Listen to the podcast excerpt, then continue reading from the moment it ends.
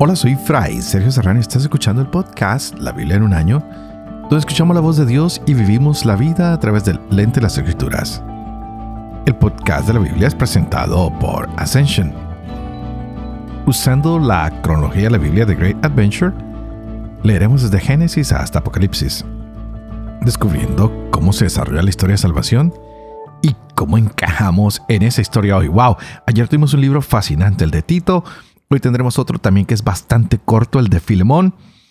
Seguiremos con Apocalipsis y ya estamos en la recta final. Terminaremos con el libro del Apocalipsis estos últimos días y la carta a los hebreos, siempre sumando los textos de los proverbios que son maravillosos. Y estamos en el Apocalipsis. Les dije que les hablaría un poquito más de este libro. Y es una carta que se escribe por un hombre llamado Juan no sabemos exactamente cuál Juan es este que ha escrito, es una clase de literatura donde vamos a ver muchas imágenes y cada una de estas imágenes trae un símbolo. Y lo más interesante es que el escritor parece que conoce muy bien el Antiguo Testamento y habla de todas estas ah, imágenes que podemos buscar referencia en el Antiguo Testamento. Y bueno, él viene a darnos un mensaje profético y dice, mire, todo lo que se nos habló en el Antiguo Testamento se va a cumplir y se está cumpliendo y ya está pasando. Y es por eso que veíamos cómo le hablaban a las siete iglesias de Asia Menor. Y de aquí en adelante vamos a encontrar el 7, el 7, el 7, el 7. Y muchas veces se cree que esto se hace porque el sábado se da cada siete días. Entonces es un ciclo. El 7 que muestra plenitud. Así que Juan va a empezar a hablarnos a través de imágenes, de números que nos van a ayudar a entender el presente, el pasado y el futuro de esta nueva iglesia que se está formando. No es que Él nos vaya a dar la clave de cuándo se va a acabar el mundo, porque nadie la sabe. Solo el Padre tiene este conocimiento. Ya nos han contado de estas siete iglesias que son al inicio de la cristiandad y que se les está hablando y que tienen algunos mensajes. Y es el, inicio de la cristiandad en ese sector, ¿no? En esa parte de Asia Menor. Y por eso fue muy claro el mensaje para estas iglesias y se les decía lo que estaba bien y lo que estaba mal. Pero eso ya lo vimos un poquito y hemos pasado a la parte donde vamos a, continuar, que alguna gente quiere que se niegue a Jesús y dicen, no, no, no, no lo podemos negar, porque ahora Jesús es el que viene como el cordero que está frente al trono de Dios. Y ahí en el trono de Dios hay criaturas, hay ancianos, y todo esto es la representación del género humano. Oíamos a los ángeles cantando Santo, Santo, Santo es el Señor. Wow, muchas canciones. Hay hay un rollo que no se puede abrir, pero sabemos que hay un cordero que lo puede abrir. Y nos acordamos en estos momentos de Juan, cuando dijo, este es el cordero de Dios, el único que quita el pecado del mundo, Jesús, a quien identificamos como ese cordero. Y parece que Juan ha escuchado que alguien sí puede abrir ese sello, el león de la tribu Judá, el que viene de la raíz de David. ¡Wow! Y es ahí donde vamos el día de hoy. Vamos a continuar con más número 7. Siete sellos, siete trompetas. Bueno, en fin. Estábamos mirando un poquito el inicio de los siete grupos de juicios divinos. ¿Pasaron ya? ¿Van a pasar? No. Vamos a seguirlo descubriendo. Hoy continuaremos con estas lecturas que son Apocalipsis capítulo 8 al 11. Tendremos a Filomón y tendremos Proverbios capítulo 31, versos del 16 al 18. Este es el día 361. Empecemos. Apocalipsis capítulo 8. Cuando el Cordero abrió el séptimo sello, se hizo silencio en el cielo como una media hora. Vi entonces a los siete ángeles que están en pie delante de Dios le fueron entregadas siete trompetas. Otro ángel vino y se puso junto al altar con un incensario de oro. se le dieron muchos perfumes para que, con las oraciones de todos los santos, los ofreciera sobre el altar de oro colocado delante del trono. Y por mano del ángel, subió delante de Dios el humo de los perfumes con las oraciones de los santos. Y el ángel tomó el incensario y lo llenó con fuego del altar y lo arrojó sobre la tierra. Entonces hubo truenos, fragor, relámpagos y temblor de tierra. Los siete ángeles de las siete trompetas se dispusieron a tocar. Tocó el primero. Hubo entonces pedrisco y fuego mezclados con sangre, que fueron arrojados sobre la tierra. La tercera parte de la tierra quedó quemada. La tercera parte de los árboles quedó quemada. Toda hierba verde quedó quemada. Tocó el segundo ángel. Entonces fue arrojado al mar algo como una enorme montaña ardiendo, y la tercera parte del mar se convirtió en sangre. Pereció la tercera parte de las criaturas del mar que tienen vida, y la tercera parte de las naves fue destruida. Tocó el tercer ángel. Entonces cayó del cielo una estrella grande, ardiendo como una antorcha. Cayó sobre la tercera parte de los ríos y sobre los manantiales de agua. La estrella se llama Ajenjo. La tercera parte de las aguas se convirtió en ajenjo y mucha gente murió por las aguas que se habían vuelto amargas. Tocó el cuarto ángel. Entonces fue herida la tercera parte del sol, la tercera parte de la luna y la tercera parte de las estrellas. Quedó en sombra la tercera parte de ellos. El día perdió una tercera parte de su claridad y lo mismo la noche. Y seguí viendo. Oí un águila que volaba por lo alto del cielo y decía con fuerte voz, ¡Ay, ay, ay de los habitantes de la tierra! Cuando suenen las voces que quedan de las trompetas de los tres ángeles que van a tocar. Tocó el quinto ángel. Entonces vi una estrella que había caído del cielo a la tierra. Se le dio la llave del pozo del abismo. Abrió el pozo del abismo y subió del pozo una humareda como la de un horno grande. Y el sol y el aire se oscurecieron con la humareda del pozo.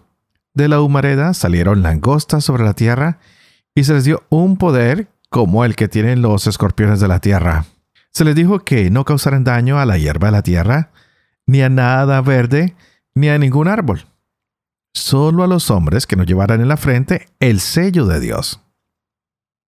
Se les dio poder no para matarlos, sino para atormentarlos durante cinco meses. El tormento que producen es como el del escorpión cuando pica a alguien. En aquellos días buscarán los hombres la muerte y no la encontrarán. Desearán morir y la muerte huirá de ellos. La apariencia de estas langostas era parecida a caballos preparados para la guerra. Sobre sus cabezas tenían como coronas que parecían de oro. Sus rostros eran como rostros humanos. Tenían cabellos como cabellos de mujer y sus dientes eran como de león. Tenían corazas como corazas de hierro y el ruido de sus alas como el estrépito de carros de muchos caballos que corren al combate. Tienen colas parecidas a las de los escorpiones con aguijones y en sus colas el poder de causar daño a los hombres durante cinco meses. Tienen sobre sí como rey al ángel del abismo, llamado en hebreo Abaddon y en griego Apolión. El primer ay ha pasado. Mira que detrás vienen todavía otros dos. Tocó el sexto ángel. Entonces oí una voz que salía de los cuatro ángulos del altar de oro que está delante de Dios y decía al sexto ángel que tenía la trompeta. Suelta a los cuatro ángeles atados junto al gran río Éufrates. Y fueron soltados los cuatro ángeles que estaban preparados para la hora, el día, el mes y el año, para matar a la tercera parte de los hombres. El número de su tropa de caballería era de 200 millones. Pude oír su número. Así vi en la visión los caballos y a los que los montaban. Tenían corazas de color de fuego, de jacinto y de azufre. Las cabezas de los caballos como cabezas de león, y de sus bocas salía fuego y humo y azufre. Y fue exterminada la tercera parte de los hombres por estas tres plagas, por el fuego, el humo y el azufre que salía de sus bocas. Porque el poder de los caballos está en su boca y en sus colas, pues sus colas, semejantes a serpientes, tienen cabezas y con ellas causan daño. Pero los demás hombres, los no exterminados por estas plagas, no se convirtieron de las obras de sus manos. No dejaron de adorar a los demonios y a los ídolos de oro, de plata, de bronce, de piedra y de madera que no pueden ver, ni oír, ni caminar. No se convirtieron de sus asesinatos, ni de sus hechicerías, ni de sus fornicaciones, ni de sus rapiñas. Vi también a otro ángel poderoso que bajaba del cielo envuelto en una nube con el arco iris sobre su cabeza, su rostro como el sol y sus piernas como columnas de fuego. En su mano tenía un librito abierto. Puso el pie derecho sobre el mar y el izquierdo sobre la tierra, y gritó con fuerte voz, como ruge el león. Y cuando gritó, siete truenos hicieron oír su fragor. Apenas hicieron oír su voz los siete truenos, me disponía a escribir cuando oí una voz del cielo que decía, Sella lo que han dicho los siete truenos y no lo escribas. Entonces el ángel que había visto yo de pie sobre el mar y la tierra, levantó al cielo su mano derecha y juró por el que vive por los siglos de los siglos, el que creó el cielo y cuanto hay en él, la tierra y cuanto hay en ella, el mar y cuanto hay en él. Ya no habrá retraso, sino que en los días en que se oiga la voz del séptimo ángel, cuando se ponga a tocar la trompeta, se habrá consumado el misterio de Dios, según lo había anunciado como buena nueva a sus siervos los profetas. Y la voz del cielo que yo había oído me habló otra vez y me dijo, Vete, toma el librito que está abierto en la mano del ángel, el que está de pie sobre el mar y sobre la tierra. Fui hacia el ángel y le dije que me diera el librito. Y me dice, Toma, devóralo, te amargará las entrañas, pero en tu boca será dulce como la miel. Tomé el librito de la mano del ángel y lo devoré, y fue en mi boca dulce como la miel. Pero cuando lo comí, se me amargaron las entrañas. Entonces me dicen, tienes que profetizar otra vez contra muchos pueblos, naciones, lenguas y reyes. Luego me fue dada una caña de medir parecida a una vara, diciéndome, levántate y mide el santuario de Dios y el altar, y a los que adoran en él. El patio exterior del santuario, déjalo aparte, no lo midas, porque ha sido entregado a los gentiles, que pisotearán la ciudad santa 42 meses. Pero haré que mis dos testigos profeticen durante 1260 días cubiertos de sayal. Ellos son los dos olivos y los dos candeleros que están en pie delante del Señor de la tierra. Si alguien pretendiera hacerles mal, saldría fuego de su boca y devoraría a sus enemigos. Si alguien pretendiera hacerles mal, así tendría que morir. Estos tienen poder de cerrar el cielo para que no llueva los días en que profeticen. Tienen también poder sobre las aguas para convertirlas en sangre y poder de herir la tierra con toda clase de plagas, todas las veces que quieran. Pero cuando hayan terminado de dar testimonio, la bestia que surja del abismo les hará la guerra los vencerá y los matará. Y sus cadáveres en la plaza de la gran ciudad, que simbólicamente se llama Sodoma o Egipto, allí donde también su Señor fue crucificado. Y gente de los pueblos, razas, lenguas y naciones contemplarán sus cadáveres tres días y medio. No está permitido sepultar sus cadáveres. Los habitantes de la tierra se alegran y se regocijan por causa de ellos, y se intercambian regalos porque estos dos profetas habían atormentado a los habitantes de la tierra.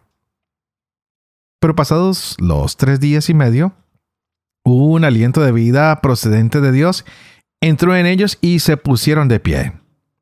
Y un gran espanto se apoderó de quienes los contemplaban. Oí entonces una fuerte voz que les decía desde el cielo, suban acá. y subieron al cielo en la nube a la vista de sus enemigos. En aquella hora se produjo un violento terremoto y la décima parte de la ciudad se derrumbó. Y con el terremoto perecieron siete mil personas. Los supervivientes, presa de espanto, dieron gloria al Dios del cielo. El segundo ay ha pasado. Mira que viene enseguida el tercero. Tocó el séptimo ángel. Entonces sonaron en el cielo fuertes voces que decían, Ha llegado el reinado sobre el mundo de nuestro Señor y de su Cristo, y reinará por los siglos de los siglos. Y los veinticuatro ancianos que estaban sentados en sus tronos delante de Dios, se postraron rostro en tierra y adoraron a Dios diciendo, Te damos gracias Señor Dios Todopoderoso, aquel que es y que era, porque has asumido tu inmenso poder para establecer tu reinado. Las naciones se habían encolerizado, pero ha llegado tu ira y el tiempo de que los muertos sean juzgados, el tiempo de dar la recompensa a tus siervos los profetas, a los santos y a los que temen tu nombre, pequeños y grandes, y de destruir a los que destruyen la tierra. Y se abrió el santuario de Dios en el cielo, y apareció el arca de su alianza en el santuario, y se produjeron relámpagos y fragor y truenos y temblor de tierra y fuerte granizada. Carta a Filemón. Pablo, prisionero de Cristo Jesús, y Timoteo, el hermano a nuestro querido amigo y colaborador Filemón. A la hermana Adfia, a nuestro compañero de armas Arquipo y a la iglesia que se reúne en tu casa. Gracia y paz a ustedes de parte de Dios nuestro Padre y del Señor Jesucristo. Doy gracias sin cesar a mi Dios, recordándote en mis oraciones. Pues tengo noticia de tu caridad y de tu fe para con el Señor Jesús y para bien de todos los santos, a fin de que tu participación en la fe se haga eficiente mediante el conocimiento perfecto de todo el bien que hay en nosotros en orden a Cristo. Pues tuve gran alegría y consuelo a causa de tu caridad por el alivio que los corazones de los santos han recibido de ti, hermano. Por lo cual, aunque tengo en Cristo bastante libertad para mandarte lo que conviene, prefiero más bien rogarte en nombre de la caridad, yo, este Pablo ya anciano y además ahora preso de Cristo Jesús. Te ruego en favor de mi hijo, a quien engendré entre cadenas, Onésimo, que en otro tiempo te fue inútil pero ahora muy útil para ti y para mí. Te lo devuelvo a este mi propio corazón. Yo querría retenerlo conmigo para que me sirviera en tu lugar en estas cadenas por el Evangelio. Mas sin consultarte, no he querido hacer nada para que esta buena acción tuya no fuera forzada, sino voluntaria. Pues tal vez fue alejado de ti por algún tiempo, precisamente para que lo recuperaras para siempre. Y no como esclavo, sino como algo mejor que un esclavo, como un hermano querido que, siéndolo mucho para mí, cuánto más lo será para ti, no solo como amo, sino también en el Señor. Por tanto, si me tienes como algo unido a ti, acógelo como a mí mismo. Y si en algo te perjudicó o algo te debe, ponlo a mi cuenta. Yo mismo, Pablo, lo firmo con mi puño. Yo te lo pagaré. Por no recordarte deudas para conmigo, pues tú mismo te me debes. Sí, hermano, hazme este favor en el Señor. Alivia mi corazón en Cristo. Te escribo confiado en tu docilidad, seguro de que harás más de lo que te pido. Y al mismo tiempo prepárame hospedaje pues espero que por las oraciones de ustedes se les concederá la gracia de mi presencia. Te saludan Epafras, mi compañero de cautiverio en Cristo Jesús, Marcos, Aristarco, Demas y Lucas, mis colaboradores. La gracia del Señor Jesucristo con su Espíritu.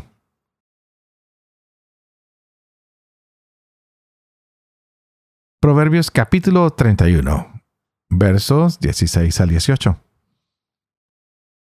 Examina y compra tierras, y con sus propias ganancias planta viñas. Se remanga con decisión y trabaja con energía. Comprueba si sus asuntos van bien y de noche apaga su lámpara.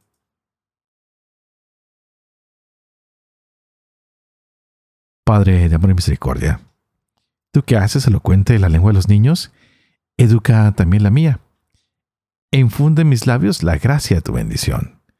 Padre, Hijo y Espíritu Santo. Y te invito para que juntos le digamos al Señor, wow, Señor, mándanos tu Santo Espíritu para que entendamos más esta palabra, que abras nuestra mente, que abras nuestro corazón y de esta manera sepamos más de ti con estas grandes historias. Hoy hemos tenido una corta carta a Filemón, de estas pequeñas epístolas, cartas que se hacen en el Nuevo Testamento y que se las atribuyen a Pablo, quien está escribiendo.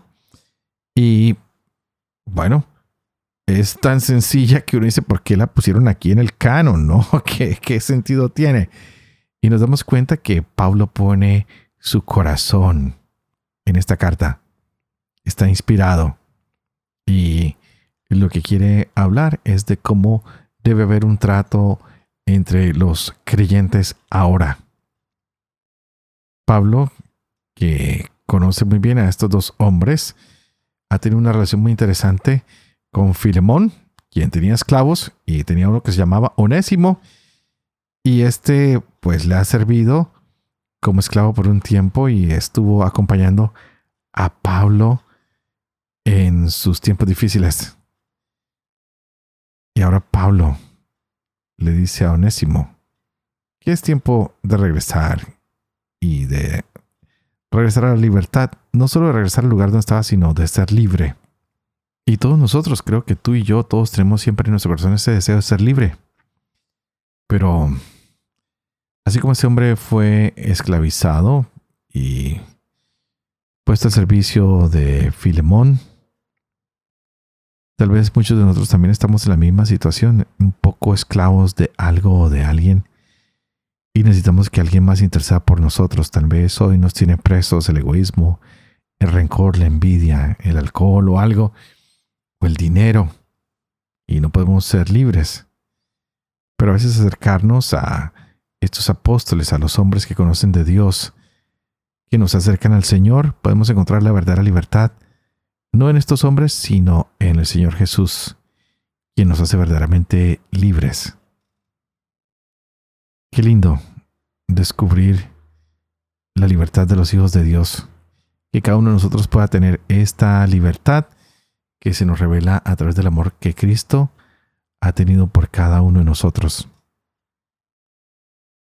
Que el propósito de esta carta, que es el enseñar ese amor que debemos tenernos de manera fraterna, ese amor de cristianos se derrame sobre cada uno de nosotros hoy y siempre. Y así como Pablo supo hablar a favor de Onésimo, nosotros también podamos hablar por aquellos que se encontraban prisioneros, esclavizados, por personas o por situaciones o por vicios o por sentimientos, y busquemos siempre la manera de crear una convivencia más armoniosa, una convivencia más en paz. Que el saludo que hoy Pablo envió también se extienda a nosotros, ese saludo de bienvenida al que estaba lejos, de paz para los hombres. Que ese saludo se derrame en cada uno de nuestros corazones y que nos acordemos que el Cordero ya se inmoló para el perdón de los pecados, para la paz del mundo y para que tú y yo y todos seamos más hermanos en Cristo Jesús, quien entregó su vida por nosotros.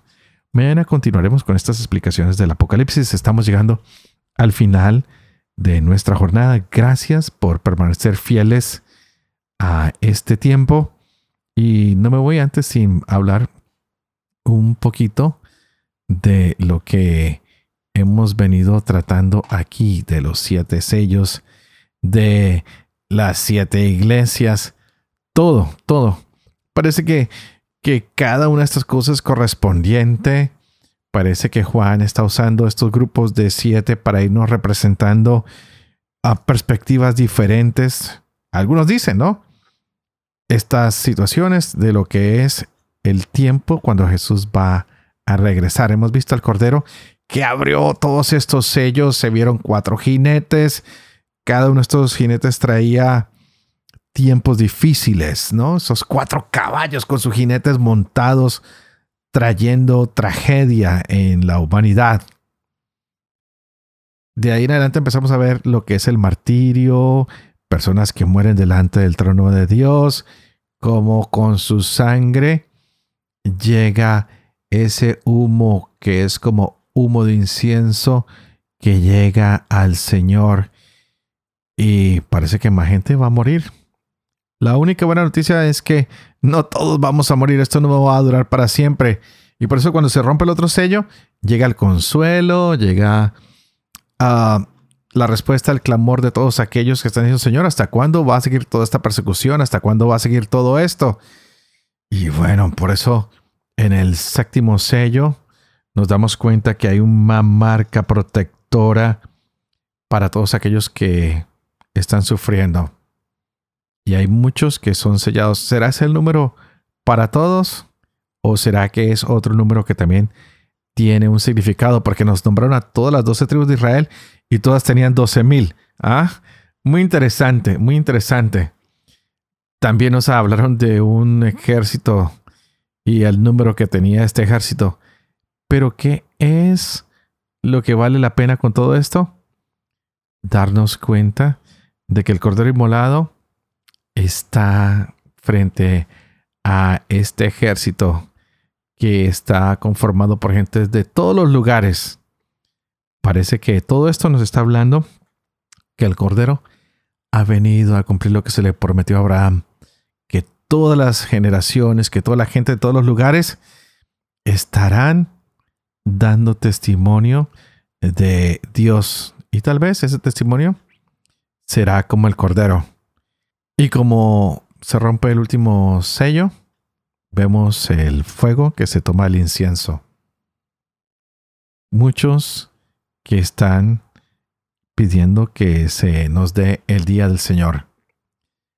Así que pidámosle hoy al Señor que todas estas siete trompetas o todos estos siete momentos o toda esta historia que la hemos visto desde el Éxodo, que la hemos visto hasta el día de hoy con el Apocalipsis, plagas, guerras, todo, se aplaque y llegue la salvación en Cristo Jesús, quien es el Cordero Inmolado, que ha roto los sellos para la salvación tuya y la mía. Y por eso hoy me despido orando para que este Cordero siga sanando, siga acercando y trayendo la salvación para cada uno de nosotros. Ustedes por favor oren por mí ahora que nos acercamos al final de esta jornada para que pueda permanecer siempre fiel a este ministerio que se me ha confiado. Ya no falta menos para que ustedes y yo podamos vivir con fe esto que leemos, que aprendemos, que podamos enseñar siempre la verdad y cumplir lo que hemos enseñado. Porque ahora ustedes ya pueden estar enseñando lo que han aprendido y que la bendición de Dios Todopoderoso, que es Padre, Hijo y Espíritu Santo, descienda sobre ustedes y los acompañe siempre. Que Dios los bendiga.